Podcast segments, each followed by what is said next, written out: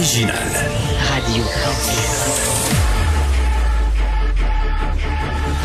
Du Trisac. Votre plaisir coupable. Cube Radio. Bonjour tout le monde. Euh, Alors, on refait, on refera pas l'intro. On l'a fait avec Richard tantôt. On est mardi, on est mercredi 14 octobre 2020. Ça a passé vite, hein? Le lundi, on l'a pas vu euh, filer. Bon, on, y va tout de suite avec le docteur Nicolas Brosseau, qui est euh, médecin conseil à l'Institut national de santé publique du Québec et membre du comité d'immunisation du Québec. docteur Brosseau, bonjour.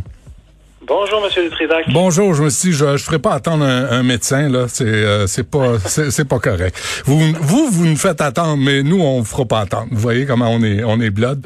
Euh, on n'est pas si pire que ça. Ouais. La, dis donc, la, la grippe, là, euh, en temps de pandémie, là, j'ai lu sur le site, euh, docteur Brosseau, que ça, les, les, les vaccins contre la grippe ne seront pas disponibles avant le 1er novembre. Comment est-ce que c'est une décision qui est sage, là, alors qu'on est en pleine pandémie?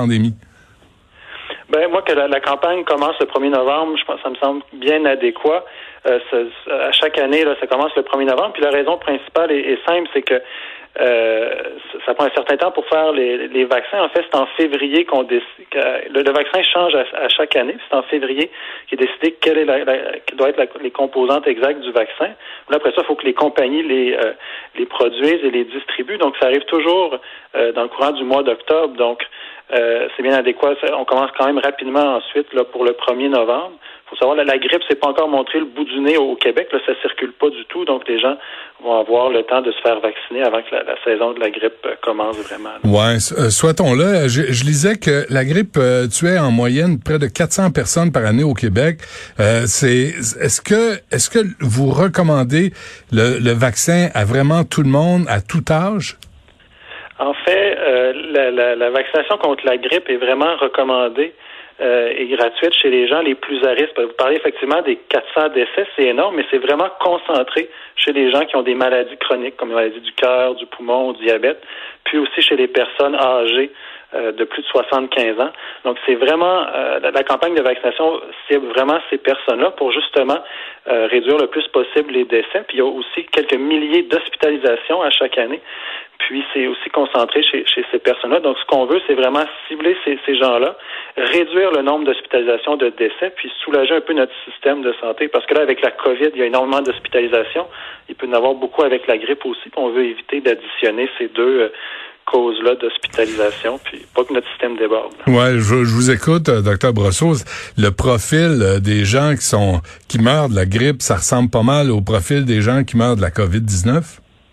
Oui, c'est le, les mêmes. Euh, c'est dans les deux cas des personnes souvent âgées avec des maladies chroniques. Donc, c'est les mêmes. Euh, dans le fond, la, la, ça fait plusieurs années que la, campagne de vaccination contre la grippe cible euh, certains groupes à risque, puis c'était, ça allait de soi de poursuivre avec ces mêmes groupes-là. Il n'y a, il y a pas lieu de d'étendre la, campagne à toute la population. Je pense que ça ferait juste disperser les efforts quand on veut vraiment bien rejoindre les, hmm. gens qui sont plus à risque d'hospitalisation. Encore là, peut-être une question niaiseuse, euh, docteur Brosseau, mais est-ce qu'on comprend comment ce virus, le virus de la grippe là, en particulier, euh, touche et tue les, personnes âgées et euh, les personnes qui ont des problèmes cardiaques ou de diabète ou de pulmonaire? Ben, en fait, c'est un peu comme la, autant pour la grippe que la COVID-19, c'est des gens qui sont plus fragiles. Donc, dans, dans, le fond, ça prend juste même une infection. Euh, les gens peuvent les faire basculer, on, peut dit les faire décompenser ou mener vers l'hospitalisation. Il, il, y a un système respiratoire moins performant. Donc, euh, quoi, ça affecte la, ça, affecte la capacité des poumons, ça, ça provoque des crises cardiaques. Moi, je, je, cherche juste à comprendre l'effet du virus sur euh, sur les sur, sur, les gens qui ont des qui ont des problèmes de santé. Oui, ben, le, virus crée un, stress sur le système, ça vient euh, infecter, c'est une infection respiratoire, donc les gens ont plus de difficultés à, à, à, respirer. Donc, tous ceux qui ont déjà des problèmes respiratoires comme un asthme ou un problème cardiaque qui ont, qui ont euh, ou qui sont très âgés, donc qui ont des capacités réduites, ben là, c'est là que le, le, virus euh, les atteint. En, en, fait, 90% des décès de la grippe sont chez les gens de 75 ans et plus Hmm. ou chez des gens avec des, des maladies chroniques. Alors, je lisais aussi la- pour la saison 2020-2021, on dit que le vaccin est offert dans le cadre du programme québécois de vaccination contre la grippe contient les euh, finalement quatre souches euh, que- qu'on a identifiées. Ces quatre souches-là, est-ce qu'on est-ce qu'il y a un lien quelconque avec la, la COVID-19? Non, c'est- deux choses euh, bien séparées. Ouais. Dans le fond, c'est qu'on dit qu'il y a quatre, quatre composantes dans le vaccin parce que dans le fond, le, virus de la grippe, il y a, il y a- quatre petits cousins qui se ressemblent, mais c'est comme quatre, on peut dire quatre virus di- différents. Puis le, vaccin contre la grippe protège contre ces, quatre types de virus euh, de, la grippe. Mais pour ce qui est de, puis ça dans le fond, c'est un- une vaccination qui revient à chaque mois de novembre depuis des, décennies. Là, on, on connaît bien ce virus-là, mais la COVID-19, c'est bien différent. Là, il n'y a pas de vaccin disponible et il y a plusieurs euh, personnes qui travaillent activement, puis on espère avoir un vaccin quelque part en, en- contre la COVID-19 pour 2021. Ouais. Donc, c'est deux choses différentes. Puis le vaccin contre la grippe va pas aider les gens à se protéger contre la COVID-19. C'est Non.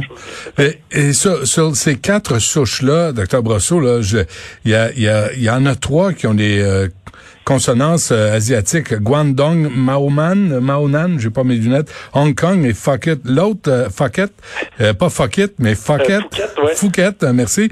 Euh, le quatrième, c'est Washington. Comment on identifie ces souches-là? Comment on les nomme? Sur quelle base? Je pense que c'est simplement souvent l'endroit où la, la souche a été euh, identifiée.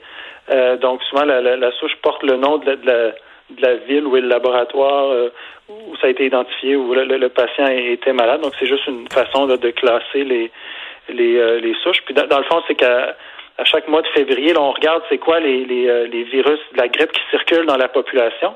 Puis là, pour faire le vaccin, on, on- on va chercher là, une, une, une souche euh, qui, qui ressemble à ce qui circule dans la population pour avoir la meilleure protection possible. Puis là vient euh, ces noms-là compliqués de pour, euh, pour pour bien savoir de quelle souche exactement on a mis dans le vaccin. OK. Là, euh, vous, vous me dites il n'y a pas de lien entre le, le, le vaccin euh, contre la grippe et la COVID-19. Là, il n'y a aucune protection.